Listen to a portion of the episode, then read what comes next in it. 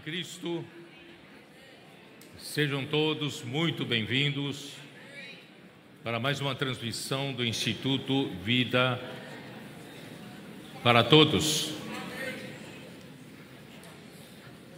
Uh, nós vamos iniciar uma nova, nova série, que na verdade é a continuação do mesmo tema geral Evangelho de João, palavra, vida e edificação.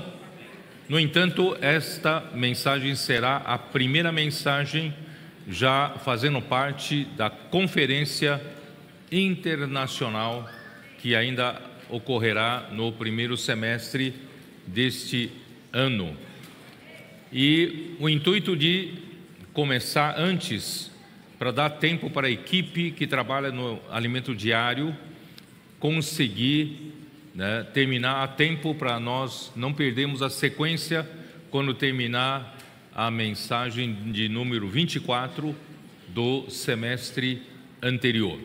Então, esta mensagem será a mensagem de número 25. Na semana passada houve né, um pequeno equívoco na imersão da palavra e na, no, nos nos, uh, nos, nos, folhetos foram colocados como mensagem 25. Não era mensagem, mensagem 25, era a mensagem que foi liberada na, uh, lá em Castanhal, e a 25 seria hoje, tá? Então, a mensagem número 25 é a primeira mensagem já da Conferência Internacional, que tem por título A Festa dos tabernáculos.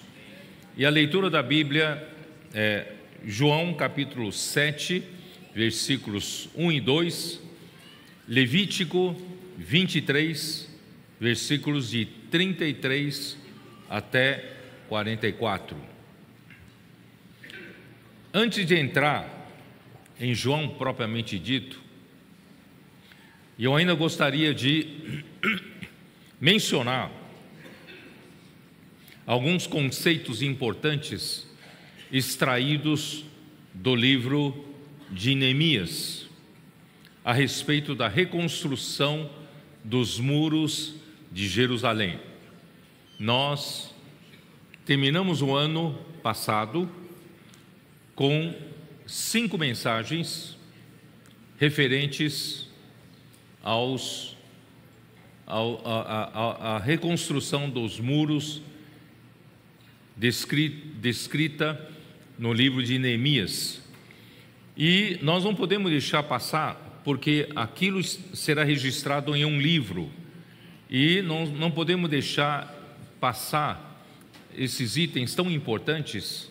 Então, vou fazer apenas a menção de alguns itens, para também constar no próximo alimento diário do próximo semestre. Tá? Então, a primeira coisa que eu queria lembrar e mencionar é que entre o término da restauração do templo, que foi executada sob a liderança de Zorobabel e Jesua, até a notícia de abandono de Jerusalém, que chegou até Neemias, teve um intervalo de 71 anos. Foram muitos anos, tá? Desde o ano 516 a.C. até o ano 445 antes de Cristo. Então isso revela a necessidade vital de reconstruir os muros para restabelecer o governo de Deus em Jerusalém. Por quê? Porque, mesmo tendo já reconstruído o templo, que havia sido né, destruído e queimado pelo exército de Nabucodonosor, né, uh, o rei da Babilônia, muitos anos antes, e o Senhor usou um rei da Pérsia de nome Ciro, e fez um decreto quem é de todo o seu povo, dos judeus, que quisesse voltar para a Judéia e reconstruir o templo, o rei Ciro daria todo o apoio, autorização e também o apoio financeiro. E assim voltaram aproximadamente 50 mil pessoas para a reconstrução do templo e com muitas dificuldades o templo foi reconstruído, embora seja de menos majestosos, foi mais, menos majestoso do que o primeiro templo de Salomão, mas houve a restauração do templo. Só que depois que o templo foi restaurado, na nossa, na nossa cabeça estará então tudo certo, Jerusalém então será reconstruída, né? o povo pouco a pouco voltaria para lá. No entanto, quando 71 anos depois, 71 anos depois, quando a notícia chegou aos ouvidos de Neemias, Neemias era o copeiro do rei Artaxerxes, né, da, da, da Pérsia, e ele teve a notícia através recebida através do seu irmão e também outros companheiros de que Jerusalém estava em desolação. Isso está em eh, Neemias, né? Vamos só dar uma olhada rapidamente aqui. Senhor Jesus. Neemias capítulo 1, né? Eh, versículo 2: Veio Anani, um de meus irmãos, com alguns de Judá. Então lhes perguntei pelos judeus que escaparam e que não foram levados para o exílio e a seca de Jerusalém. Disseram-me: os restantes que não foram levados para o exílio e se acham, e se acham lá na província, estão em grande miséria e desprezo. Os muros de Jerusalém estão derribados e as suas portas queimadas. Tendo eu ouvido estas palavras, assentei-me e chorei, e lamentei por alguns dias, estive jejuando e orando perante o Deus dos céus. Irmãos, é uma coisa que nós não esperávamos. Depois da restauração do templo, a cidade de Jerusalém continuava em desolação, em abandono. Por quê? Porque os muros de Jerusalém, que protege Jerusalém, estavam derrubados e as portas queimadas. Irmãos, isso nos remete a uma preocupação que precisamos ter. Irmãos, não adianta você restaurar o templo e você não restaurar os muros da cidade, em outras palavras, a cidade de Jerusalém ficou sem governo, virou terra de ninguém. Qualquer um poderia entrar e fazer o que quer e sair sem nenhuma preocupação. Por isso, Jerusalém estava em abandono. Então havia a necessidade da reconstrução do, dos muros. Os muros indicam o governo. Sem os muros, não se consegue estabelecer um governo dentre, dentro dos seus limites. Então, essa também é a razão que podemos explicar o fracasso da da igreja em Sardes no contexto da história da igreja. Lá em Apocalipse, capítulo 3, podemos ler rapidamente, capítulo 3, versículo 1, ali diz: Ao anjo da igreja em Sardes escreve: Estas coisas diz aquele que tem os sete Espíritos de Deus e as sete estrelas. Conheço as tuas obras, que tens nome de que vives estás morto. Então eu quero dizer para vocês que toda desolação da igreja, na história da igreja, começou com um problema no governo da igreja. No primeiro século, Deus levantou ao apóstolo Pedro, e através de Pedro, Deus então gerou a igreja no dia de Pentecostes quando foi derramado o Espírito Santo, e ali os que creram, os 120 galileus, foram ungidos pelo derramamento do Espírito. Dessa forma, né, gerou-se a primeira igreja, a igreja em Jerusalém. E através da pregação desses 120 galileus, que eram iletrados, no entanto, o Espírito lhes deu o poder de falar em várias línguas, idiomas dos judeus que vinham das terras estrangeiras. E pregaram o Evangelho para eles, e muitos creram no Senhor Jesus. Então, naquele dia, muitos foram batizados, e ali, irmãos, o Espírito ungiu e batizou aqueles que creram no Senhor Jesus como membros do corpo de Cristo. Depois, em Atos capítulo 10, o Senhor também usou o apóstolo Pedro, foi até a casa de Cornélio, e ali havia os gentios que creram no Senhor pela palavra de Pedro, e o Espírito Santo também foi derramado sobre eles, e o Espírito também batizou esses gentios que creram no Senhor Jesus para dentro do mesmo corpo de Cristo. Assim, irmãos, né, no corpo de Cristo, na igreja, não há judeus, não há gentios, não há judeus, não há gregos. Né? Todos são membros vivos do corpo de Cristo.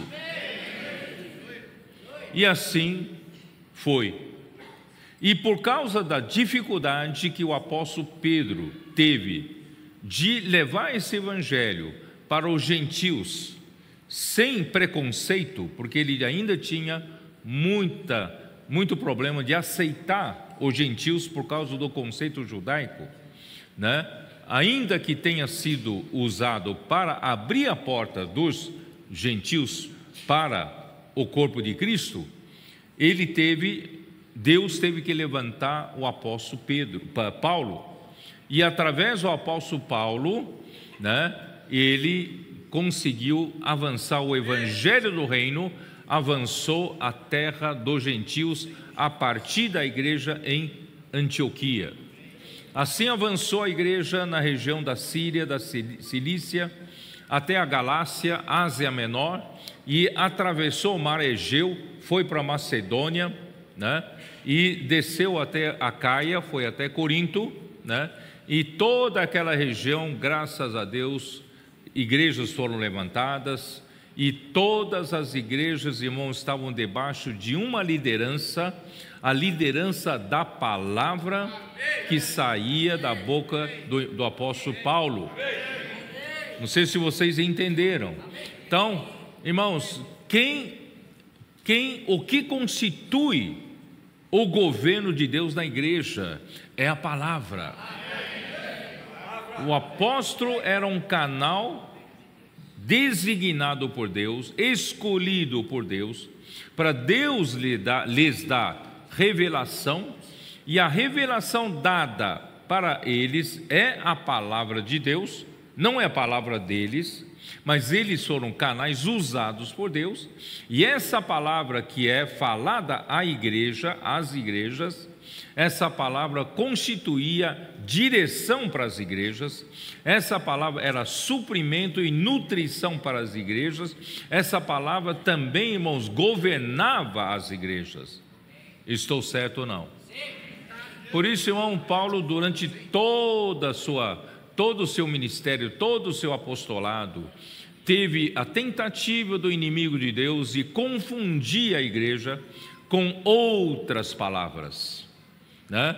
Então, Paulo teve, durante todo o seu tempo de serviço às igrejas, ele teve muita dificuldade em lutar para mostrar para as pessoas que ele não estava lutando por um território dele, ele era apenas um servo de Deus fiel para falar o que Deus queria falar por meio dele, e automaticamente a palavra que saía da boca dele acabava suprindo, dando direção para as igrejas e também estabelecia o governo de Deus nas igrejas. Tanto é que, quando ele foi preso em Roma, ele mandou Timóteo para Éfeso para quê? Para advertir, para admoestar algumas pessoas que estavam ali falando outras palavras, falando as suas próprias mensagens e não as palavras que o Senhor deu por meio do apóstolo. Então ele disse para admoestar certas pessoas a que não ensinem outra palavra, não ensine diferentemente, né? a palavra diferente da palavra profética. A palavra profética foi entregue para ele e alguns estavam falando as suas próprias palavras. Então, irmãos, Paulo foi muito fiel e mandou Timóteo a, a acertar esse, essa questão. E ele corria grande risco, porque os outros vão acusá-lo de que eh, somente Paulo podia monopolizar a palavra de Deus? Será que só a palavra de Paulo era a palavra profética? Quer dizer, vocês veem que já no tempo de Paulo, ele já corria esse risco, já corria esse tipo de ataques, não é isso? Irmãos, mas é de fato, é a palavra que Paulo falava, era a palavra que dava direção para as igrejas, era a palavra que dava, estabelecer o governo de Deus nas igrejas. Ele chegou a falar para os Gálatas: será que, será que por falar a verdade para vocês, eu me tornei vosso inimigo? Porque alguns estavam atacando a Paulo, dizendo que Paulo estava achando que só ele que fala a palavra de Deus. Vocês entenderam? Então houve muitas, muitos ataques já no tempo de Paulo. Paulo né, chegou a falar em 2 Coríntios, ele falou assim: parece que nós somos nós somos né, recebidos muitas vezes como enganadores. Porque tem muita gente falando mal de nós, dizendo que nós, né, Paulo quer se exaltar a si mesmo, Paulo quer né, eh, ser idolatrado, Paulo quer isso, quer aquilo, irmão, tudo é mentira. Paulo falou assim: como, como uh, enganadores, mas sendo verdadeiros. Nós somos verdadeiros. Nós temos falado é a verdade. Então pregando, pregando a verdade, né, irmãos? Aí vocês veem a luta já do inimigo de Deus para distrair o povo de Deus com relação ao falar de Deus que estabelece o governo de Deus na igreja. Aí depois da morte dele e também da morte de, de, de Pedro, fica então o apóstolo João. E no tempo de João, você acha que a vida dele foi fácil também? Ele foi usado para falar a palavra profética, falar a palavra que Deus quer falar com as igrejas, não é isso? E o que ele falava? Ele não falava a palavra de sabedoria humana, ele não, ele não falava a palavra de filosofia, que ele falava na, pela sua primeira epístola, você pode perceber que ele falava. Ele falava era a respeito da palavra da vida, o verbo da vida, não é? E essa palavra da vida é a respeito a uma pessoa que é Cristo. E essa palavra da vida é a própria vida eterna. Então nenhum apóstolo, irmão, pode inventar de falar o que ele quer falar, não. Ele fala o que Deus revela. Ele tem que falar a palavra da vida. Aí, quando ele fala a palavra da vida, qual o resultado do falar da palavra da vida de João? Dá uma olhada então em, em 1 João. Que, qual o resultado? Irmãos, o resultado prova que a palavra vem de Deus. Né? Olha aqui.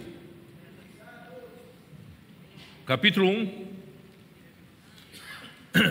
Versículo 1 diz assim: o, o que era desde o princípio, o que temos ouvido, o que temos visto com nossos próprios olhos, o que contemplamos e as nossas mãos apalparam com respeito ao Verbo da vida.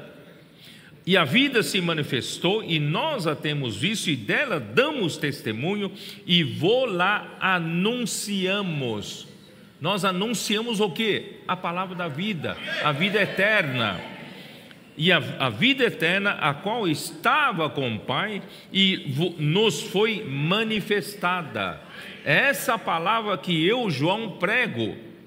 Versículo 3: O que temos visto e ouvido, anunciamos também a vós outros. Irmão, apóstolo nenhum tem liberdade de anunciar o que ele quer, não. Não pode falar segundo a sua própria eloquência seu próprio conhecimento bíblico, não. Ele tem que anunciar aquilo que Deus quer que ele anuncie, que na verdade é anunciar é uma pessoa, é a vida eterna, é o Filho de Deus, é Cristo, né? E então eu, né, nós temos visto e ouvido, anunciamos também a vós outros, para quê? Para vós, para que vós igualmente mantenhais comunhão conosco. Então, a palavra, irmãos, a palavra de Deus resulta em comunhão da igreja com o apóstolo. Faz essa conexão através da palavra. A palavra faz com que a palavra anunciada faz com que a igreja tenha comunhão com o apóstolo. E a comunhão com o apóstolo é a comunhão com quem? Ora, a nossa comunhão é com o Pai e com o seu Filho Jesus Cristo. Irmãos, uma palavra de um mestre eloquente, se for uma palavra dele, não vai produzir esse resultado. Uma palavra que vem de Deus, que anuncia a palavra da vida, que anuncia a vida eterna, irmãos, que vem de Deus, produz um resultado de Deus. Qual é o resultado de Deus? Ele produz a comunhão. E essa comunhão, irmãos, com o apóstolo é a comunhão com o Pai e com seu Filho Jesus Cristo. Irmãos, esse é o governo de Deus. E você acha que João teve vida fácil? João teve opositores. João queria mandar seus seus comportores, seus missionários, né, para levar essa palavra anunciada para vários lugares, levantar a igreja, levantar um exército, né? pessoas para edificação da igreja, mas havia um líder ali chamado Diótrefes. Ele lutava contra João. Ele não acolhia os missionários que João mandava e ele ele expulsa, expulsa da igreja os que recebiam. Olha só, então, você vê como o inimigo de Deus, o diabo, ele vem lutando contra a palavra profética desde o início. Aí, quando chega, irmão, João parte para o Senhor, morre, né? E daí para frente, irmãos, não teve nenhum apóstolo designado mais, não teve um profeta de Deus para continuar a falar a palavra, anunciar a palavra da vida e parou. Parou. Aí parou o governo da igreja. Não sei se vocês perceberam. Aí o que acontece? Então, as lideranças das igrejas ficaram preocupados, não tem um apóstolo, não tem um profeta para nos dar direção através da palavra. E agora? Então vamos juntar a liderança das igrejas, vamos chamar os bispos e fizeram dos bispos superiores aos presbíteros, que não é verdade, na Bíblia não é assim. Os bispos são os presbíteros, a função dos presbíteros é, é episcopado, que é supervisão da igreja, eles são supervisores da igreja, mas eles fizeram, entre os presbíteros, elegeram bispos e juntaram os principais bispos para fazer reuniões para dar direção para a igreja. Irmãos, isso acaba sendo uma, um governo de homens. Não tem mais um governo através da palavra de Deus, da palavra profética. Vocês entenderam? Irmão, daí para frente, irmãos, só houve degradação, descendo ladeira abaixo. E quando isso na, na igreja, né, Éfeso, Esmirna, né, Pérgamo, Tiatira, quando chega na época de Tiatira, piorou. Aí deixaram a palavra de Deus, a degradação foi ao fundo do poço, deixaram a palavra de Deus, esconderam a palavra de Deus, e a profetisa, aquela que se denomina profetisa Jezabel, começou a dizer que o que ela falava era a palavra de Deus. Aí surgiram idolatrias, surgiram o que? Várias coisas estranhas. Assim como o pão que nós partimos hoje, irmãos, Jezabel fala que esse pão aqui, quando o sacerdote consagra a Deus, esse pão vira de fato a carne de Jesus que foi crucificado. E esse cálice que o sacerdote consagra, né, se torna o sangue verdadeiro de Jesus. Irmãos, essas doutrinas estranhas foram surgindo porque a palavra de Deus ficou oculta, ficou escondida. E é, chegamos história, na história da igreja, a igreja chegou ao fundo do poço.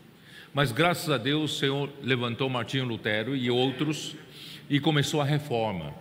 E com a reforma, irmãos, chegou também a publicação de, de, de Bíblias, né? o papel foi inventado, a imprensa foi inventada, o papel começou a ser fabricado e, graças a Deus, restaurou-se a Bíblia na mão.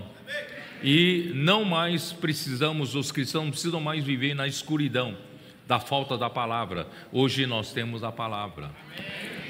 Irmãos, isso equivale como finalmente reconstruir o, os, o templo, certo? Finalmente o povo, então, através da Bíblia, começa a conhecer quem realmente é Deus, começa a conhecer quem é o Filho de Deus, quem é Cristo né? e pouco a pouco conhecer a igreja, conhecer vários itens, a, a santificação, a justificação, a reconciliação, vocês entenderam? Então, vários itens da Bíblia, várias verdades foram restauradas. É como se o templo tivesse novamente sido reconstruído. Mas a palavra profética não foi restaurada. Em outras palavras, nós temos as verdades, muitas verdades, mas não havia os muros que delimitam o governo da igreja na igreja, o governo de Deus na igreja. Então, irmãos, faltava, né?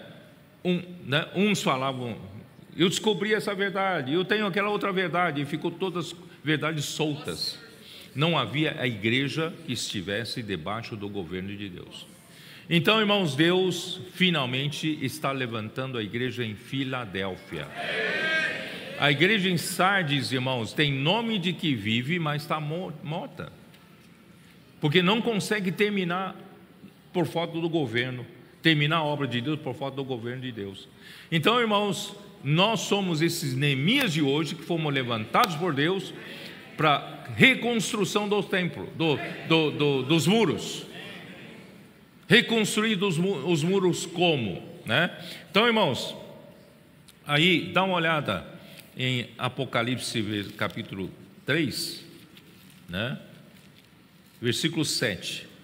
Ao anjo da igreja em Filadélfia escreve: Estas coisas diz o santo, o verdadeiro, aquele que tem a chave de Davi, que abre e que ninguém fechará e que fecha e ninguém abrirá. Conheço as tuas obras, eis que tenho posto diante de ti uma porta aberta, a qual ninguém pode fechar, que tens pouca força, entretanto guardaste a minha palavra e não negaste o meu nome. O surgimento da igreja em Filadélfia surge com a primeira característica de que, irmãos, não tem classe clerical, Não tem, não, não, na igreja, irmãos, a partir do século II, criou-se o clero e os leigos. Uma classe que entendia sobre como servia a Deus e uma classe do povão que não entende nada sobre Deus. Então, esse povão não precisa entender muito, basta dar o dízimo, não é isso? E, e deixa que o clero cuida das coisas de Deus. Irmãos, isso não tem na Bíblia. Isso é nicolaísmo. Isso é clericalismo. Isso elimina as funções dos membros do corpo de Cristo. Deus quer que todos os membros do corpo de Cristo sejam sacerdotes dele, para servir a Deus e não matar a sua função. Então, irmãos, a primeira característica da igreja de Filadélfia, irmãos, ainda que tenha alguns que têm função de profeta, de apóstolo, de profeta, de mestre, de, né, eh, de pastores, irmãos, mas não tem isso como título, como uma categoria diferente de pessoas. Né? Ainda que haja muitos pastores entre nós com, que têm função de pastorear o rebanho de Deus, mas não usamos o título de pastor, não usamos o título de mestre, não usamos o título de apóstolo, não usamos o título de profeta. Nós usamos, irmãos, nós nos tratamos como de irmão para irmão. Nós somos irmãos em Cristo nós somos todos membros do corpo de Cristo. No corpo de Cristo, cada um tem a sua função. Algumas são funções né, aparentemente mais importantes, certo? Mas irmãos, alguns irmãos estão mais à frente, merece nossa honra, nosso respeito, não é isso? Irmãos, mas não é uma classe diferente, não está acima dos outros. Os irmãos entenderam? Então, nós respeitamos, honramos no espírito. Irmãos, essa é a beleza do corpo. Então, o Senhor está usando, né? Quer usar a igreja de Filadélfia. Só que a igreja de Filadélfia precisa conhecer a unidade da igreja. Precisa saber que a igreja é uma só. A igreja é indivisível.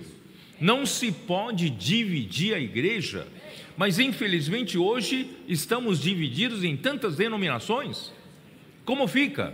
Então, primeiro precisamos, restaurar a nossa visão de que, mesmo vivendo, irmão, numa cidade, nós não somos mais um grupo nessa cidade.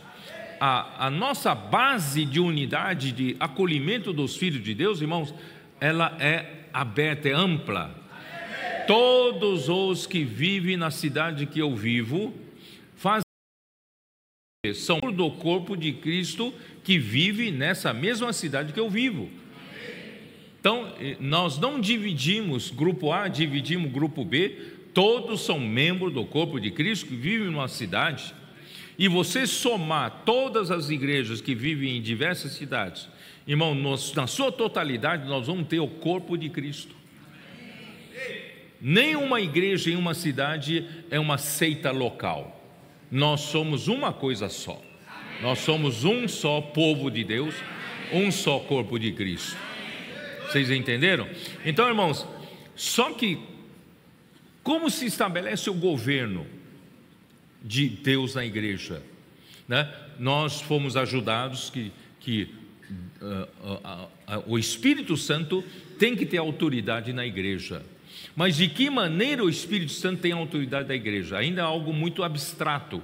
Como o Espírito Santo tem autoridade na igreja? Irmãos, graças a Deus, hoje nós entendemos é pela palavra. O Senhor estabelece alguém, escolhe alguém, usa esse alguém para trazer a revelação, e essa palavra que sai da boca dele não é dele, é a palavra de Deus. E como você sabe que é palavra de Deus, Deuteronômio 18 deixa claro, é que se essa palavra se cumprir, é de Deus. Se, é, se essa palavra não se cumprir, não é de Deus. Então, então, graças a Deus, irmãos, o apóstolo Paulo, apóstolo Pedro foi levantado por Deus e foi confirmado que é de Deus. O apóstolo Paulo foi levantado como apóstolo e profeta, né? E confirmado como de Deus. O apóstolo João também foi confirmado como de Deus, assim como Jesus teve muitas dificuldades para que o povo reconhecesse a ele como enviado de Deus, certo?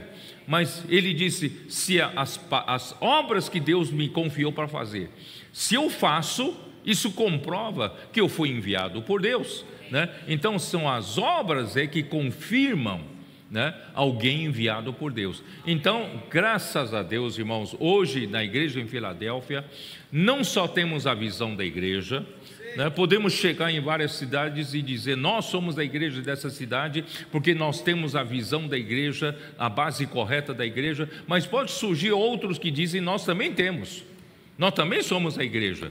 Então, irmão, como, de, como define? Né? A, a igreja é aquela que tem um governo de Deus. E como define que tem o governo de Deus? Não é quem chega primeiro dizendo que é a igreja, não. Certo? Mas é o que? É a palavra profética. Se tem a palavra profética, tem um governo de Deus. Tem a direção de Deus. Vocês estão entendendo? Irmãos, essa é a grande descoberta do momento o Senhor revelou para nós agora. Nós não, nós não tínhamos essa visão. E agora ficou claro. Por isso, irmãos, o inimigo está usando todas as suas forças infernais que já atacaram a Paulo, atacaram a João, atacaram Pedro, estão nos atacando hoje. Atacando o quê? Atacando contra a palavra profética atacando contra aquilo que traz o governo de Deus, traz direção de Deus para a igreja. Né? Então, irmãos, nós estamos, graças a Deus, por essa visão, nós estamos muito seguros de que essa palavra vem de Deus, ela traz direção para a igreja, e ela traz o governo para a igreja, ela não vem de nenhum homem, eu tenho falado por esses dias, quem acompanha minhas lives, vocês sabem, irmãos, a palavra de Deus tem um poder especial. Tem um poder especial, irmãos, não é por sua beleza de, de, de, de eloquência, não é pela sua, né, sua, seu muito conhecimento bíblico, irmãos, é que a palavra de Deus, ela transmite a vida de Deus ela tem poder. E esse poder, irmãos, a palavra de homem não tem. A palavra de Deus tem esse poder e essa palavra, irmão, faz a obra de Deus. Irmãos, só que alguns me perguntam, né? Mas nós sempre cremos na palavra de, dos profetas, né? Desde os, os servos dos homens passados que nós já passamos, nós consideramos eles como homens de Deus e nós cremos na palavra deles. Né? Vários homens de Deus já passaram por nós, nós temos crido, mas qual a diferença de agora? Os nossos adolescentes, irmãos, estão dando uma, uma prova de que crer não é só, só acreditar que vem de Deus. Crer significa crer que essa palavra, do jeito que foi falada, essa palavra tem um poder de fazer a obra de Deus. Amém. Eu não sei se vocês faz, conseguem fazer essa distinção. Hoje de manhã eu tentei ajudar os irmãos na, na, sala de comunhão, né? Eu falei, acho que nem todos entenderam. Mas, irmãos, uh, antes era assim: na determinado servo de Deus falava uma palavra, não. Eu respeito esse irmão, esse irmão vem de Deus, a palavra vem de Deus. Então eu pegava aquela palavra, estudava, certo? E depois eu usava essa palavra, não é isso? Do meu jeito, pela minha capacidade eu vou servir a igreja, servir os irmãos, de acordo com a minha capacidade. E por que, que a coisa não funcionava tanto? Irmãos, e que, qual diferença faz com os dias de hoje? Irmãos, o que, que, que estão fazendo nossos adolescentes? O que, que os nossos adolescentes fazem? Por que, que eles estão sendo tão abençoados? Eles, eles creem, eles creem que essa palavra vem de Deus. Eles não creem. Eles não têm dúvida nenhuma. Eles pegam a palavra, ouvem, transcrevem. Olha lá, está todo mundo anotando, dá uma olhada. Todos anotando. Eles, eles ouvem, transcrevem, recebem, tá? E depois ainda vão fazer transcrição, vão verificar se transcreveram tudo certinho, né? E o que, que eles fazem? Eles fazem imersão. Hã? E praticam. E praticam sem duvidar. Eu vou dizer uma diferença, talvez você entenda. Eles vão na rua, pegam a palavra profética, vão pregar o evangelho, fazer comportagem. Se eu estiver errado, vocês me chamam, falam, ó, me chama a atenção. Fazem, fazem comportagem. E em algum momento parece que a coisa trava. Não está funcionando. Aí eles percebem que eles estão fazendo o seu método próprio. Ele usa a sua maneira própria e, e não funciona. Aí então eles param um pouco, eles falam, vamos fazer imersão de novo. Amém. Ou às vezes um deles telefona um para o outro, me ajuda, me ajuda como é que, que está fazendo? Ah, eu estou usando esse ponto da mensagem maravilhoso, esse ponto aqui, né? Está tá transmitindo muita vida. Aí você usa aquele ponto e a coisa passa a funcionar. Vocês entenderam a diferença ou não entenderam? Uma coisa é você receber como homem de Deus a palavra e depois fazer a obra de Deus do seu jeito. Outra coisa é você receber aquela palavra e crer que aquela palavra vai fazer a obra de Deus. Bom, se não entenderam, o Senhor vai mostrar para vocês. É. Aí veio, aí irmãos, graças ao Senhor, nós temos visto tantos milagres acontecer no nosso meio por causa da palavra profética. Por isso que Jesus chamou seus discípulos que estavam discutindo quem é o maior no reino dos céus. Olha a cabeça de adultos. Cabeça dos adultos é saber quem é o maior. Irmão, Jesus não quer, não, não quer dizer para, não quer saber disso. Ele, ele, ele puxou uma criança no meio deles e falou: se vocês não se converterem e tornarem como esta criança, vocês não poderão entrar no reino dos céus. Irmão, a nossa cabeça de adultos é mais complicada. Nós não temos a simplicidade desses adolescentes, de crer como está escrito, de crer como foi falado, de crer que essa palavra saiu com poder e vai ter poder para fazer a obra de Deus. Vocês entenderam? Então, irmãos, graças a Deus, nós estamos descobrindo o caminho certo. E isso é reconstruir os muros estamos reconstruindo os muros e estabelecendo o governo de Deus na igreja. E a igreja está fazendo a obra de Deus, ó Senhor Jesus. Por isso, irmãos, a igreja em Filadélfia tem o Senhor que está à frente da igreja em Filadélfia, ele é o santo, ele é o verdadeiro, ele é aquele que tem a chave de Davi, ele ele abre e ninguém fechará, e ele fecha e ninguém abrirá. Irmãos, não é pela sua capacidade é que uma porta vai se abrir, uma porta vai se fechar. Não é pela sua, né, sua eloquência é de que alguma coisa vai acontecer na obra do Senhor, não, é o Senhor que faz as coisas. Temos crer no Senhor. E como é que o Senhor faz? Né? Aí o Senhor fala assim: Conheço as tuas obras. Eis que tenho posto diante de ti uma porta aberta, a qual ninguém pode fechar. Eu coloquei diante de vocês da igreja de Filadélfia uma porta aberta. Ninguém pode fechar essa porta. Sabe por quê? Porque eu sei que vocês têm pouca força. Eu sei que vocês não pegam uma palavra e já né, usam da capacidade enorme que vocês têm para fazer a obra de Deus. Vocês não dependem da sua capacidade, vocês dependem só da palavra que eu falar, porque vocês sabem que o poder está em mim, não está em vocês. Vocês têm pouca força, mas eu é que pus uma porta aberta diante de vocês. Sabe por quê? Porque vocês guardaram a minha palavra. Vocês guardaram a minha palavra e não negaram o meu nome. Irmãos, esse guardar a palavra aqui, irmãos, é crer na palavra e praticar a palavra. Estou certo ou não?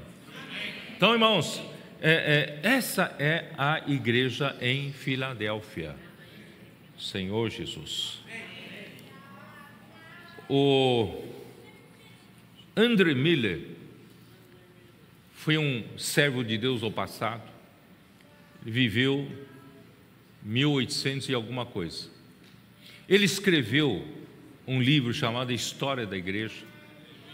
Esse livro foi traduzido para português em quatro volumes. O volume originalmente era só um volume, tá?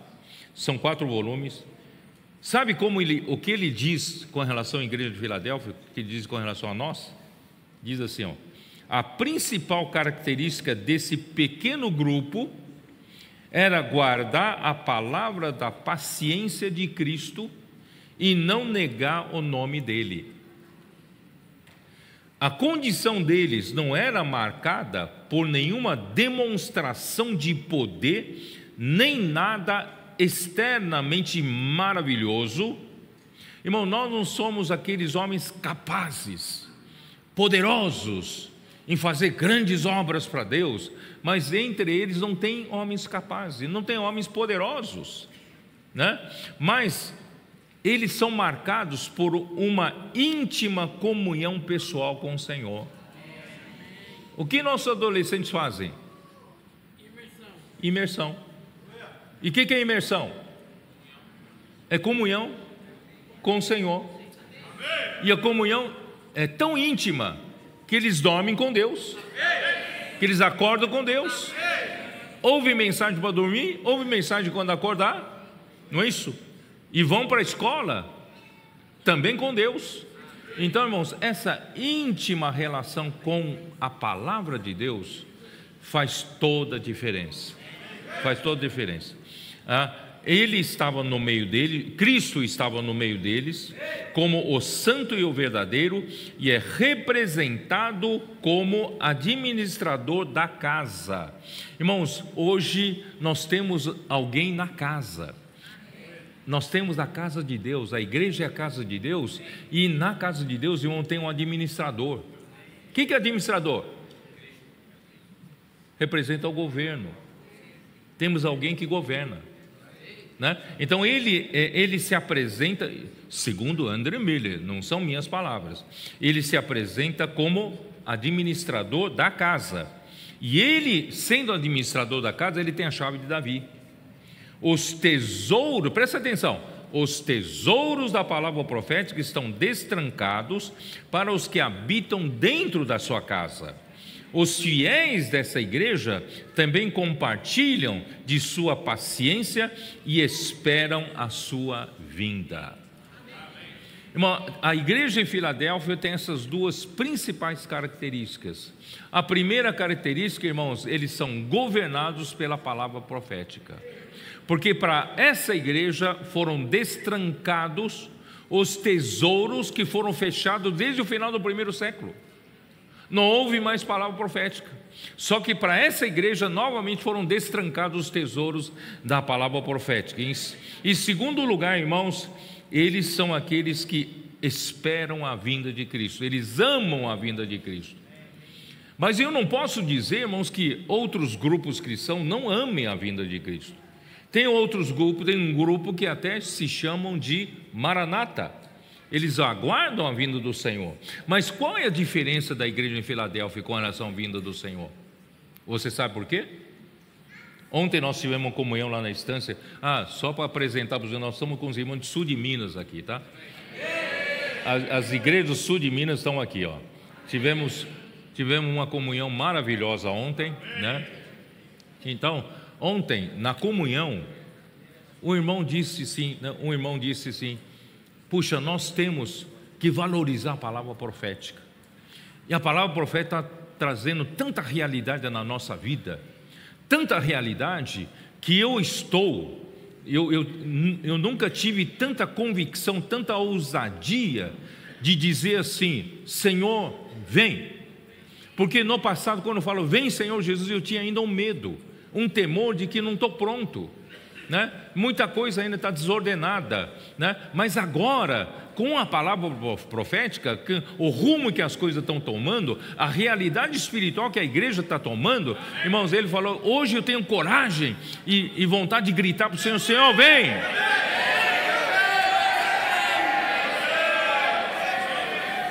Então a igreja em Filadélfia não é somente aquele grupo que, que, que amam a vinda do Senhor, é aquele grupo que tem convicção de que está no caminho certo para trazer o Senhor de volta.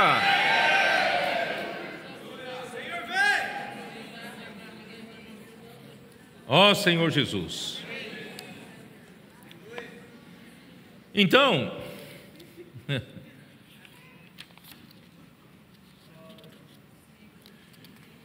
ó oh, Senhor Jesus. Por isso nós reconhecemos que a verdadeira palavra profética, irmãos, tem como origem a boca de Deus, e ele usa o seu canal escolhido para dar direção à igreja. Irmão, dessa forma não haverá confusão de quem realmente está debaixo do governo de Deus. Esse é o sentido da reconstrução dos muros. No contexto do Evangelho de João, o que provocou a reação violenta da liderança dos judeus era aqueles que estavam na estrutura de poder da religião judaica, a ponto de procurarem matar Jesus. Isso está em João, dá uma olhada na sua Bíblia, João 5. Senhor Jesus. João 5,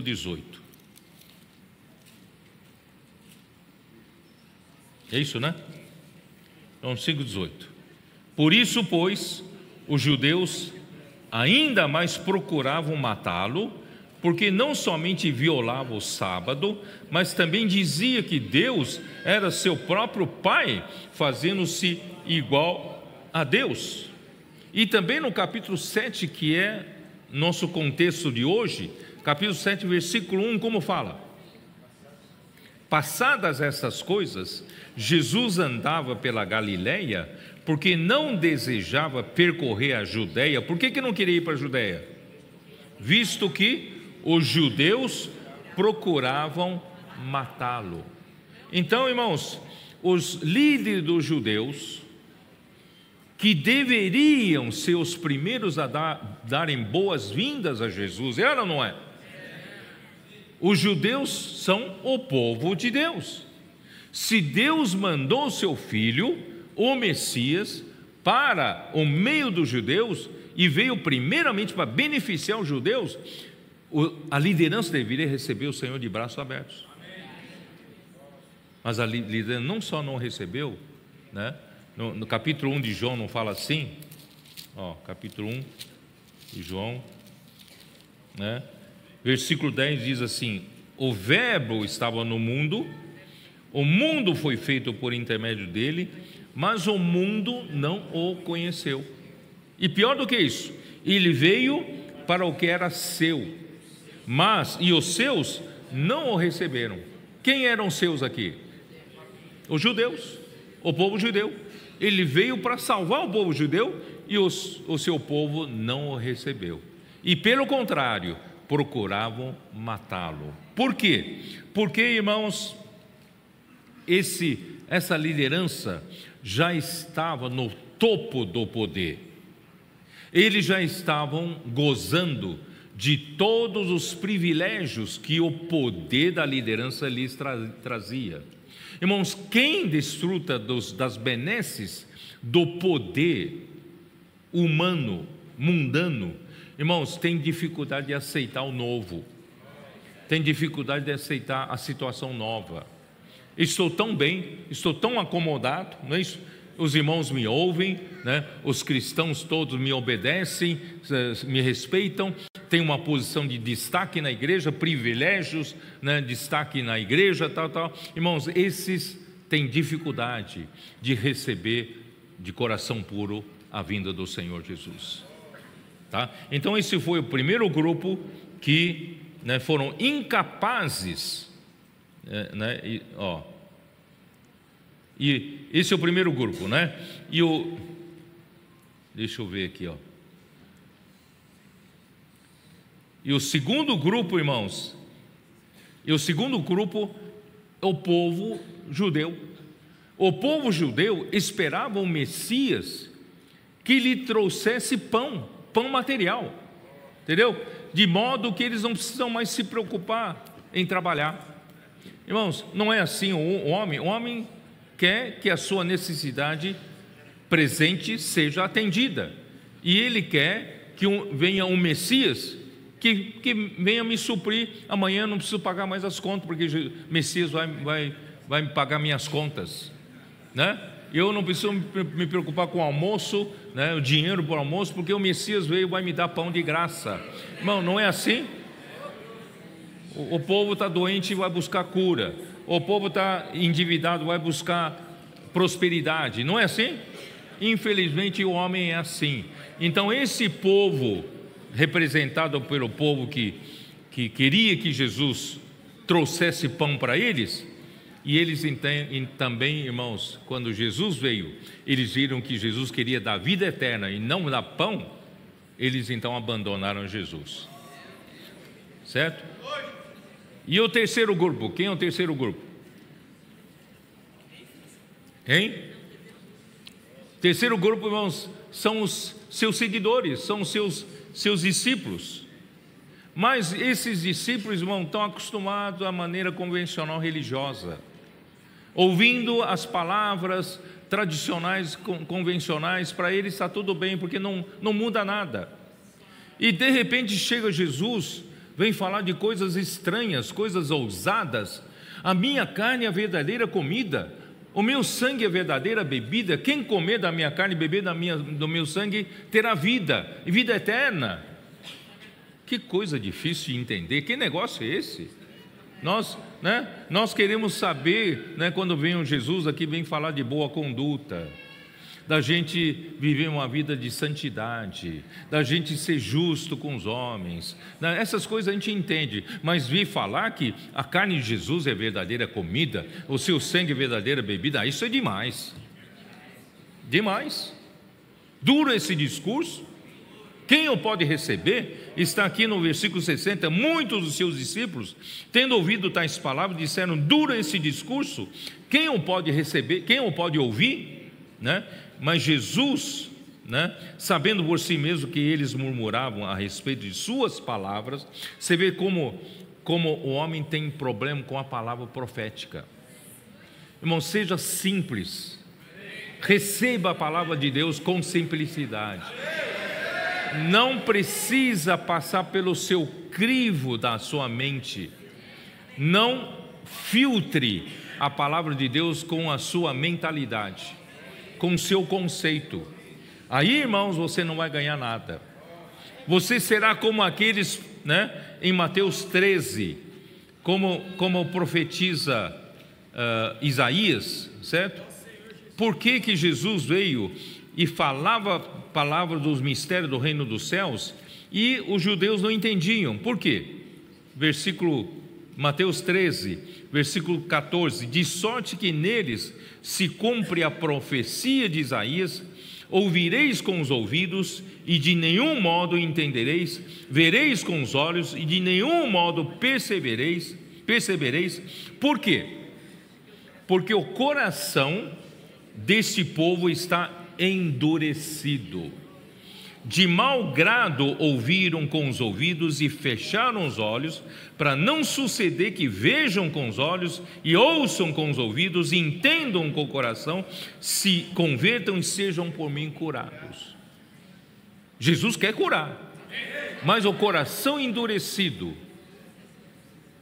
pelos privilégios da estrutura do poder, pelo poder, né? Pelo interesse próprio, pelo pão que quer ganhar, irmãos, o coração fica endurecido.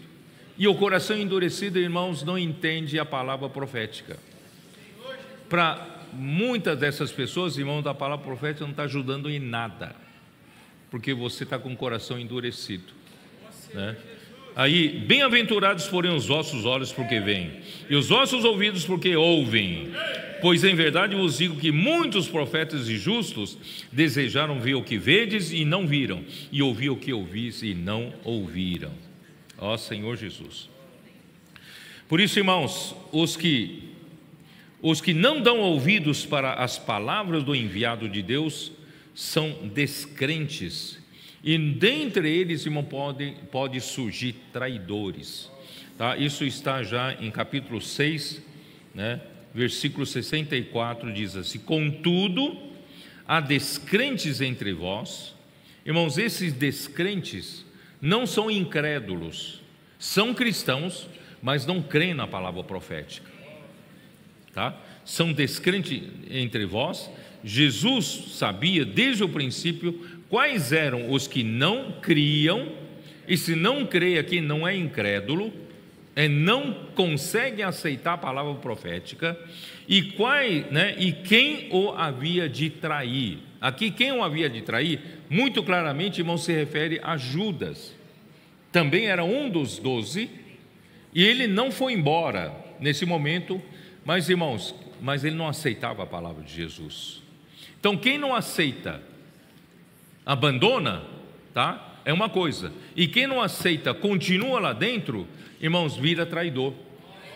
Tá? Então, aí, irmãos, versículo 65, e, e prosseguiu, por, e por causa disto é que vos tenho dito: ninguém poderá vir a mim se pelo Pai não lhe for concedido. Irmão, esse versículo é um mistério. Este versículo, por outro lado, é uma joia, é um tesouro. Aqui diz o que? Aqui diz, irmãos, quem quem crê na palavra profética e pratica a palavra profética, quem não tem coração endurecido e faz a vontade de Deus, irmãos, são aqueles que o Pai entregou para o filho cuidar.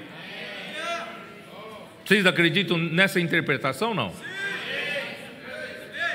Tanto é que em João 17, ele fala assim, ele, na oração para o Pai: Pai, nenhum dos que tu me entregaste eu perdi, exceto o filho da perdição, para se cumprir a escritura. Estava se referindo a Judas Iscariotes. Os onze ele não perdeu. Por isso, irmãos, esses que o Pai entregou para ele são os que vão ser vencedores no final. Vão entrar na boa terra de Canaã. E eu quero fazer parte disso. Senhor Jesus. Vamos lá, ainda tem um pouco de tempo para entrar nas festas dos tabernáculos, tá bom?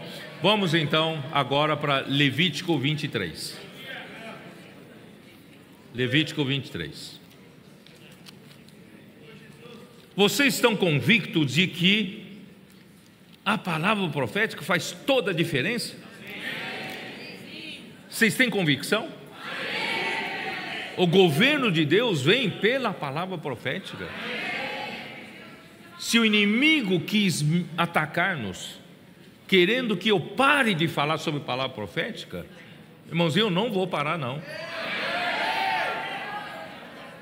Porque esse é um caminho que Deus nos deu no final dos tempos. E esse caminho, irmão, vai trazer o reino de Deus.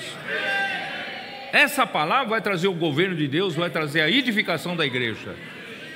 Por isso que o inimigo de Deus tanto teme. Não vou ser intimidado por ele. Não, não somos intimidados por ele. E não somos dos que retrocedem. Nós vamos prosseguir. Vamos ser como Neemias. Mesmo atacados, vamos edificar os muros. Com uma mão trabalhamos, com outra mão empunhamos as armas lutando contra o inimigo. Ó Senhor Jesus. Capítulo 23, Levítico. Disse o Senhor a Moisés: Fala aos filhos de Israel e dize-lhes: As festas fixas do Senhor que proclamareis serão santas convocações, são estas as minhas festas. Irmãos, as festas são do Senhor. É o Senhor está nos convocando e convidando para passar, viver a festa com Ele. Para que serve a festa? Qual é o objetivo da festa? Então, logo explica sobre o sábado. Tem tudo a ver com as festas. Versículo 3: Seis dias trabalhareis, mas o, o sétimo será o, o sábado do descanso solene, santa convocação, nenhuma obra fareis.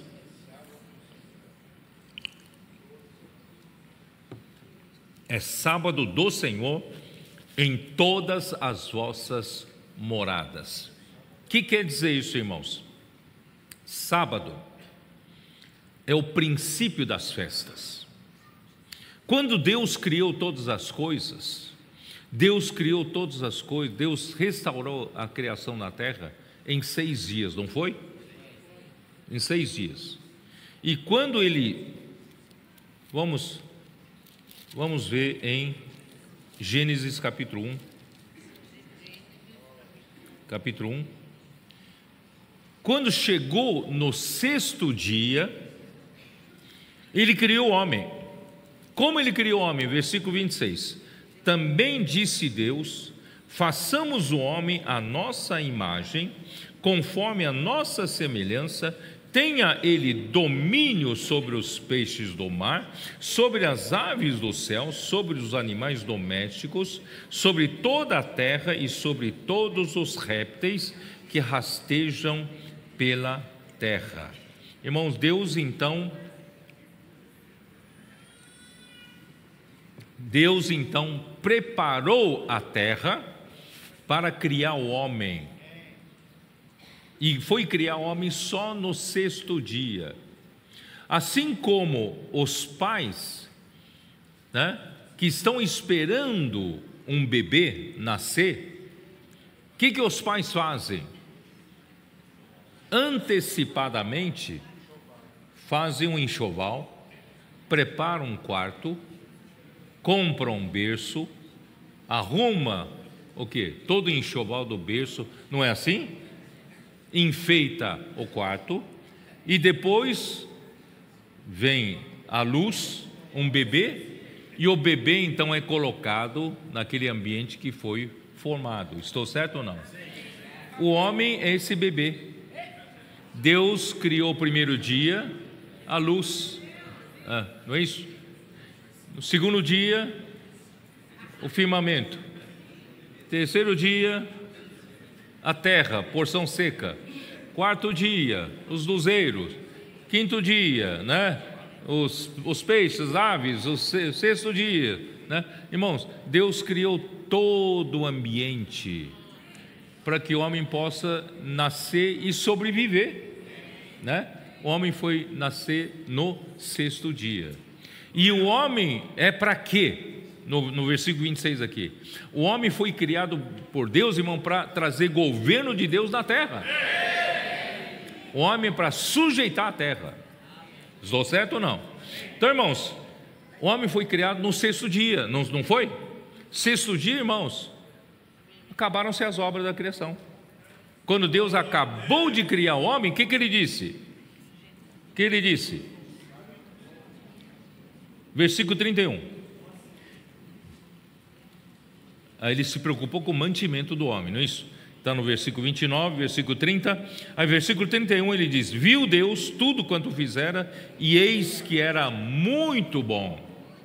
Houve tarde e manhã o sexto dia. O homem foi criado no final do sexto dia, porque tudo precisava estar pronto. E o homem foi criado. Quando o homem foi criado, Deus fechou o dia. Deus viu tudo que foi criado e falou: era, é muito bom. E quando ele falou muito bom, terminou o sexto dia. Aí começou o sétimo dia. E o sétimo, sétimo dia Deus criou o quê? Não precisou criar mais nada. Certo? O que, que ele fez no sexto dia? Na, capítulo 2. Capítulo 2, versículo 1. Assim, pois, foram acabados os céus e a terra e todo o seu exército, e havendo Deus determinado no, no sétimo dia a sua obra que fizera, descansou nesse dia de toda a sua obra que tinha feito e abençoou de Deus o dia sétimo e o santificou, porque nele descansou de toda a obra como o Criador fizera. Vocês perceberam quando Deus preparou em seis dias tudo que o homem precisa para viver? E Deus então coloca o homem no final do sexto dia. Colocou o homem no final do sexto dia, encerra o sexto dia. E no sétimo dia, irmãos, é o dia do descanso. Então, o primeiro dia do homem é o dia do descanso. Vocês perceberam ou não? Irmãos, de uma certa forma, o homem não foi feito para trabalhar, homem foi feito para desfrutar do descanso.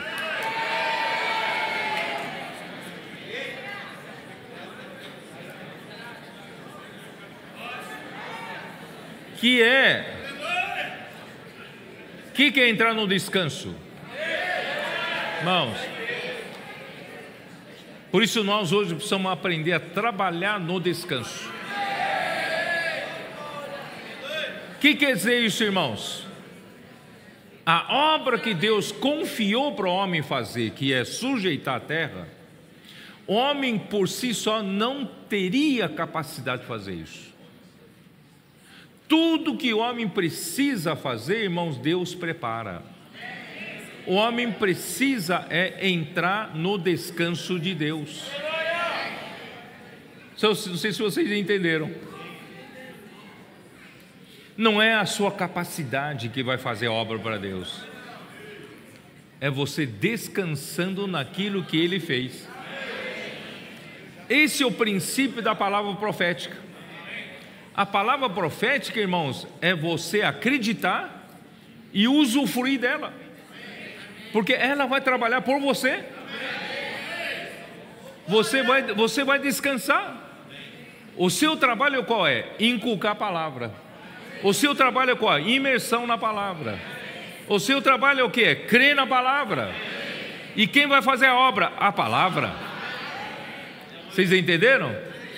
Então, quando o povo de Israel entrar na boa terra, cada um vai receber um quinhão de terra. Assim como apóstolo Pedro chamou, né, do, da nossa fé igualmente preciosa, ele quis dizer naquele, naquela expressão, a cada um de nós foi aquinhoado,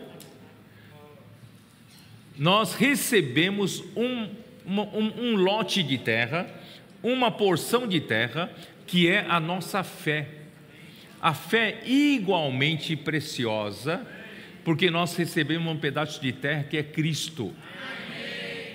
Quando você creu no Senhor Jesus, você recebeu um pedaço de terra que é Cristo. Esse pedaço de terra que é Cristo, irmãos, é para você tirar o seu desfrute. Você tem que tirar dessa terra agora o que vai ser desfrutado na festa. Então, até para tirar da terra preciso trabalhar, mas irmãos, eu vou trabalhar não na minha força natural. Até trabalhar na terra deve ser um descanso. Essa foi a diferença da oferta de Caim da oferta de Abel. Caim se esforçou, suou, né, tal, e, e produziu o fruto da terra, entregou para Deus, Deus não se agradou. Caim, por sua vez, criou né, rebanho tal, e deu, e Deus se agradou, porque ele trabalhou no descanso, trabalhou no, no princípio de descanso. Por isso, irmãos, tantos homens líderes no meio do, dos cristãos, no passado, né, suaram, trabalharam. Irmãos, quantos vão chegar na, no tribunal de Cristo o Senhor falar, né? Eu, na verdade, não te conheço. Porque está no princípio de Caim. Irmão, vamos aprender a entrar no descanso? Crê na palavra.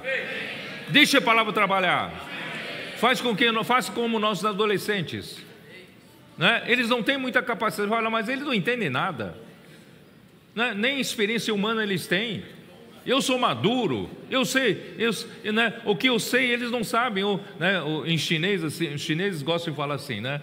Eu, eh, eu, uh, o, o, a quantidade de, como é que é? A quantidade de, de sal que eu comi na vida, eles comeram em açúcar. Vocês entenderam ou não? Hã?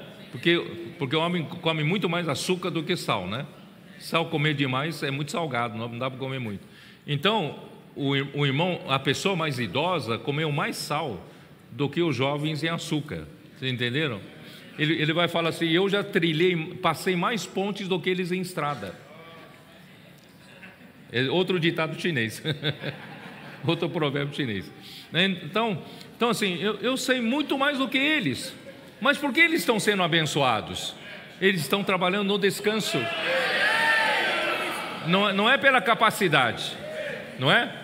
Porque eles estão, receberam um pedaço de terra, estão encucando a palavra, estão fazendo imersão, isso, e a palavra está fazendo a obra por, por, né, no lugar deles. Por isso, irmãos, esse é o princípio, sábado é o princípio das festas. Provérbios capítulo 8 mostra que nosso Deus, irmãos, não gosta de ver a gente ficar suando no, pelo rosto, ele quer ver a gente desfrutando com alegria, né? Provérbios 8. Sabe como vivia o pai e o filho? Antes de criar o homem, só existia Deus. Como é que o pai e filho viviam? De uma maneira muito monótona, deve ser, né? Solitários. Tem graça, está ali só eles. Mas aqui a descrição de que eles viviam em festa. O pai e o filho viviam em festa. Né? Capítulo 8 de Provérbios, versículo 30 diz assim: Então eu estava com ele e era seu arquiteto. Dia após dia, e eu era as suas delícias. Folgando perante ele em todo tempo. Não, não havia um tempo, né, um, um tempo chato. Todo o tempo era desfrute, todo o tempo era festa, todo o tempo era prazer, todo o tempo era alegria e felicidade. Né? Eu vou, vou usar a versão King James atualizada. Dia após dia tenho sido o seu prazer sempre me sentindo muito feliz a seu lado. Irmãos, a verdadeira felicidade estava na relação entre pai e filho. Eles eram felizes, eram alegres, eram festa, festa todo dia, né? Festa todo dia. Só que eles resolveram convidar alguém para essa festa. Eles convidaram quem? Versículo 31: Regozijando-me no meu mundo habitável e achando as minhas delícias com os filhos dos homens. Eu vou ler na versão King James atualizada. Regozijando-me com o mundo que ele criou. Não tinha o um mundo, mas Deus criou o mundo regozijando-me com o mundo que Ele criou e me alegrando com os seres humanos. Deus criou o homem, irmãos, para fazer festa conosco. Deus quer fazer festa com você. Por isso Ele chamou você, tirou você do Egito batizou com o Espírito Santo, colocou você para dentro do corpo de Cristo. Você é um membro do seu corpo. Ele quer festejar com você a todo tempo. Esse é o princípio das festas, tá? Só que para haver festas, irmão, nós precisamos ter o que levar para a festa. Precisa ter conteúdo. Você não pode ir de mãos vazias. Você não pode ir sem nada. Você é vazio, não tem nada. Você vai festejar o quê? Né? Irmãos, por isso, irmãos, o homem precisa trabalhar na terra, mas trabalhar no descanso. Mas precisa trabalhar na terra, que é Cristo, para se encher das riquezas divinas e celestiais, para poder participar das festas divinas. Irmãos, quais são as festas que Deus preparou para o povo de Israel? Eu vou pedir para projetar, eu fiz um gráfico né, baseado em Levítico 23. Não sei se já está já tá aí pronto para. Né? Já está aí? Levítico 23 apresenta sete, sete festas anuais. Isso que está ali, né, na tela, é esse gráfico que eu imprimi para mim, tá? Então aqui nós temos a primeira festa é a Páscoa. Vocês conseguem ver ali a Páscoa. E a segunda, pães asmos. A terceira, a festa das primícias. E a quarta, a festa de Pentecostes. E a quinta festa, a festa das trombetas. A sexta festa é a festa do dia da expiação, a festa da expiação. E a última festa é a festa dos tabernáculos, tá? Então, isso, irmãos, eu fiz questão de vocês, né, terem, fixarem isso, porque toda vez que fala das festas, festas dos judeus, nós não sabemos o que significa cada um, tá bom? Então eu vou falar de uma maneira uh, rápida. Vocês estão vendo que a festa da Páscoa acontece no dia 14 do mês primeiro. E quando é que esse mês se tornou mês primeiro? Foi na saída do Egito. Vocês se lembram? Em Êxodo né? Em Êxodo, o Senhor falou assim: Este este mês vos será o primeiro mês, tá? Então, eles mudaram o mês. O, o mês que eles saíram do Egito se tornou o primeiro mês. E no dia 14, né, do primeiro mês, então era imolado, numa sexta-feira, né, era imolado um, um cordeiro. Era o dia já da, da décima praga, onde né, o anjo exterminador iria matar todos os primogênitos no Egito, dia 14. E aquela noite eles então comiam da carne do cordeiro, certo? E no dia 15 começa a festa dos pães asmos por sete dias. E no dia 16 seria o domingo da ressurreição de Cristo. Nesse domingo da ressurreição de Cristo vem a festa das primícias, tá? Eu vou explicar daqui a pouco.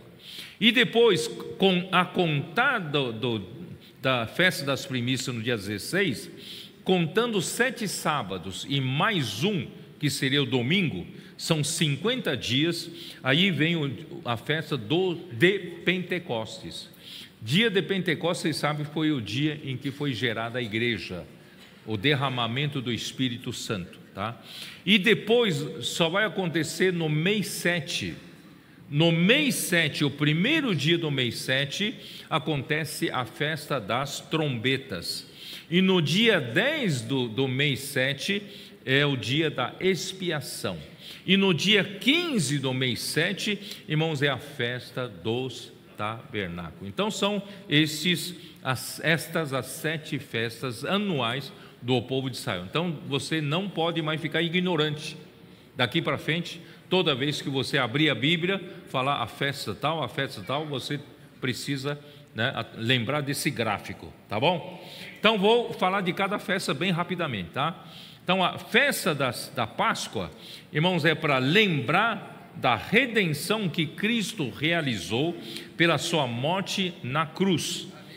As nove pragas que Deus né, executou no Egito não foram, não foram suficientes para Faraó, que tipifica Satanás, libertar o povo de Israel da escravidão do Egito, que tipifica o mundo.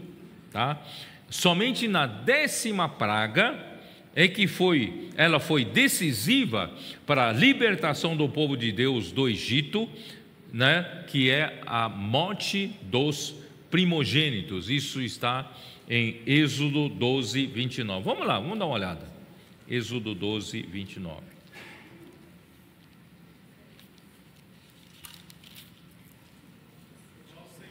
Aconteceu que à meia-noite feriu o Senhor todos os primogênitos na terra do Egito, desde o primogênito de Faraó, que se assentava no seu trono, até o primogênito né, do cativo que estava na enxovia, e todos os primogênitos dos animais. Então, foi, né, essa foi a décima praga, e finalmente foi libertado o povo de Israel. E versículo 5 diz o que?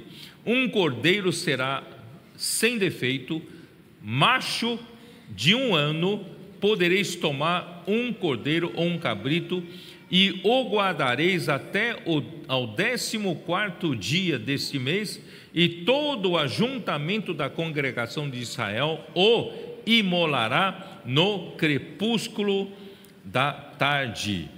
Tomarão o sangue do sangue e o porão em ambas as ombreiras e na verga da porta, nas casas que o comerem, tá? Naquela noite comerão a carne assada no fogo, com pães asmos e ervas amargas a comerão, tá? Aí, versículo 12: Porque naquela noite passarei pela terra do Egito e ferirei na terra do Egito todos os primogênitos, desde os homens até aos animais, executarei juízo sobre todos os deuses do Egito, eu sou o Senhor. Sabe por que Deus precisou tirar o povo de Israel? Porque Deus, dono de toda a terra, ele não tinha um povo na terra que seja dele que ele possa chamar do seu reino, onde ele governe, não tem. Então, até o povo de Deus, o povo de Israel que ele escolheu, estava no Egito e ali tinham o que? Os deuses, né? É que governavam lá. Então, o, o, o, a praga, a décima praga, a morte aos primogênitos, irmãos, também é para executar juízo sobre os deuses falsos para finalmente Deus dizer: Eu é que sou Senhor, eu sou quem manda, não são os deuses.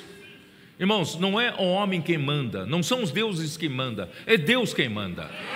Então Deus precisa de um povo onde Ele possa dizer: Eu quem mando, porque eu sou o Senhor. Tá? Ó Senhor Jesus. Então esse, né? Uh, Apocalipse 5 mostra por que o Senhor então imolou esse cordeiro, né? Apocalipse 5. Que ele, que ele quer?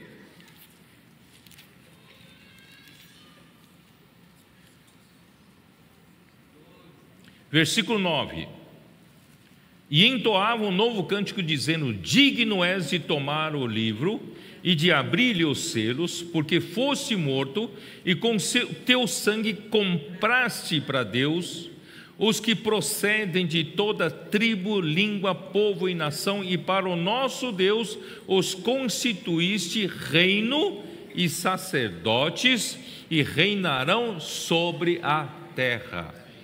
Vocês entenderam que o dia em que Jesus morreu por nós como um cordeiro pascal, o seu sangue derramado não só trouxe o perdão dos nossos pecados, mas, irmãos, foi o preço pago por Deus para nos comprar. Nós somos comprados pelo sangue precioso de Cristo. Comprados para quê, irmãos? Comprados para, para nosso Deus, para Ele constituir reino. Deus precisa do seu reino constituir seu reino e sacerdotes. Por isso, irmão, não tem clero e leigos na igreja. Não tem classe especial que só eles servem a Deus e os outros não servem a Deus. Todos são sacerdotes. Deus quer que todos sirvam a Deus. E todos estão debaixo do reino. O que é reino? Irmão, debaixo do governo de Deus. E como Deus governa? Pela palavra. Tá bom? Então, e eles reinarão sobre a terra. Irmão, só sendo reinados por Deus é que nós vamos reinar sobre a terra, tá? Então, esse é o objetivo da festa da Páscoa. E a festa dos pães asmos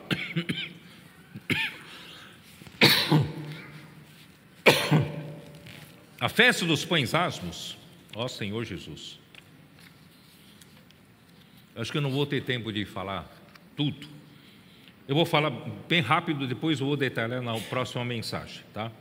A festa dos pães asmos indicam que depois de ter sido comprado pelo sangue de Cristo, depois de ter sido redimido para Deus, perdoados os nossos pecados, e Deus então, irmãos, quer ter um reino dele, sacerdotes dele, e ele quer um povo para ele reinar aqui na terra. Então, a nossa vida, irmãos, não pode mais ser vivida como antes. Daqui para frente, já que fomos comprados para Deus, a nossa vida tem que ser uma vida de pães asmos. Uma vida de, com asmo de sinceridade, sem fermento da maldade, da malícia, tá? E, irmãos, aí são, e nós vamos viver por sete dias essas festas. Sete dias representam, irmãos, por toda a nossa vida. Depois que você foi comprado por Deus, irmão, por toda a sua vida, a sua vida tem que ser vivida de pães asmos. Não mais uma vida de pecado, não mais uma vida de maldade, não mais uma vida de malícia. Aí, irmãos, 50 dias depois das primícias, vem o dia do Pentecostes. E no dia de Pentecostes, irmãos, o Espírito Santo foi derramado e a igreja foi gerada.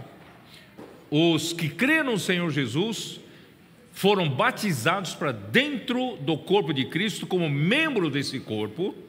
A partir do dia de Pentecostes, irmão, começa a era da igreja. A igreja precisa trabalhar agora na boa terra tá bom?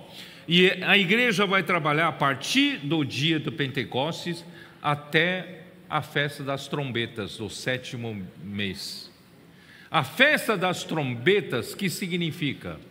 Significa, irmãos, Deus então vai tocar a trombeta na segunda vinda de Cristo, para reunir de todos os cantos da terra os judeus dispersos e será então pregar, será pregado o evangelho para esses judeus dispersos, de que Cristo é o, é o Jesus é o Cristo, é o ungido de Deus.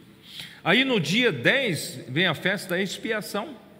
Aqui é para que eles se arrependam e aceitem Cristo como esse que foi expiado né, sangue foi derramado para expiar pelos pecados deles. Então, tanto a festa das trombetas como a festa da expiação, irmãos, são para os judeus. Então, a história da igreja termina na festa das, das trombetas e continua na festa dos tabernáculos, porque a festa dos tabernáculos será a colheita final de tudo, tudo isso. E a festa do tabernáculo, sabe, significa o quê? o milênio. A colheita, irmão, que Deus espera fazer nessa, nessa terra é colher os frutos maduros para o milênio. A festa das colheitas. Irmão, só participará da festa das colheitas quem for vencedor. Então, irmãos, nós vamos estar em Apocalipse capítulo 20, versículo 6. Dê uma olhada.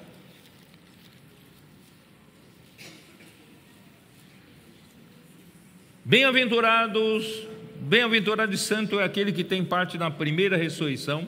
Sobre esses, a segunda morte não tem autoridade, pelo contrário, serão sacerdote de Deus e de Cristo e reinarão com ele os mil anos. Irmão, não é maravilhoso? se você hoje for governado por Ele pela palavra profética e ser simples, trabalhar na boa terra no descanso, como fazem nossos adolescentes, imersão na palavra, inculcar a palavra no coração, transcrição, dormir com Deus, acordar com Deus, ir bem na escola, né? Irmãos, o que está acontecendo? Eles estão, eles vão colher lá na festa da colheita, a festa dos tabernáculos. Você, se você também se tornar como um deles, né? Você vai ser muito útil na mão do Senhor e você vai ter maturidade para fazer coisas superiores na igreja e na obra do Senhor.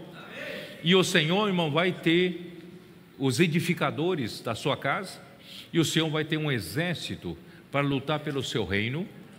E nós vamos fazer tudo isso, irmão, no descanso. A palavra vai fazer para nós. Tão somente nós cremos na palavra. Tão somente nós fazemos imersão na palavra, tão somente, irmão, não deixamos a palavra trabalhar na nossa vida, irmão, a palavra vai fazer a obra e nós vamos reinar com Cristo. E tudo isso que acontecer nas trombetas e expiação, aparentemente dos judeus, e, é relação, e, e acontecerão por a ocasião da segunda vinda de Cristo, tudo isso acontecerá para a igreja, irmãos, já na era final do, da igreja. Não sei se vocês entenderam. Essa questão de, de pregar para os judeus dispersos e, e pregar arrependimento e fazer eles trazerem para até Cristo. Irmãos, o, na era da igreja, a igreja de Filadélfia, no final dos tempos, faz esse trabalho também já na igreja. Porque se a igreja não fizer esse trabalho, a igreja não termina essa era. Se a igreja não termina essa era, Cristo não virá. Se Cristo não virá, irmãos, não acontecerá a festa das trombetas e nem da expiação para o povo judeu.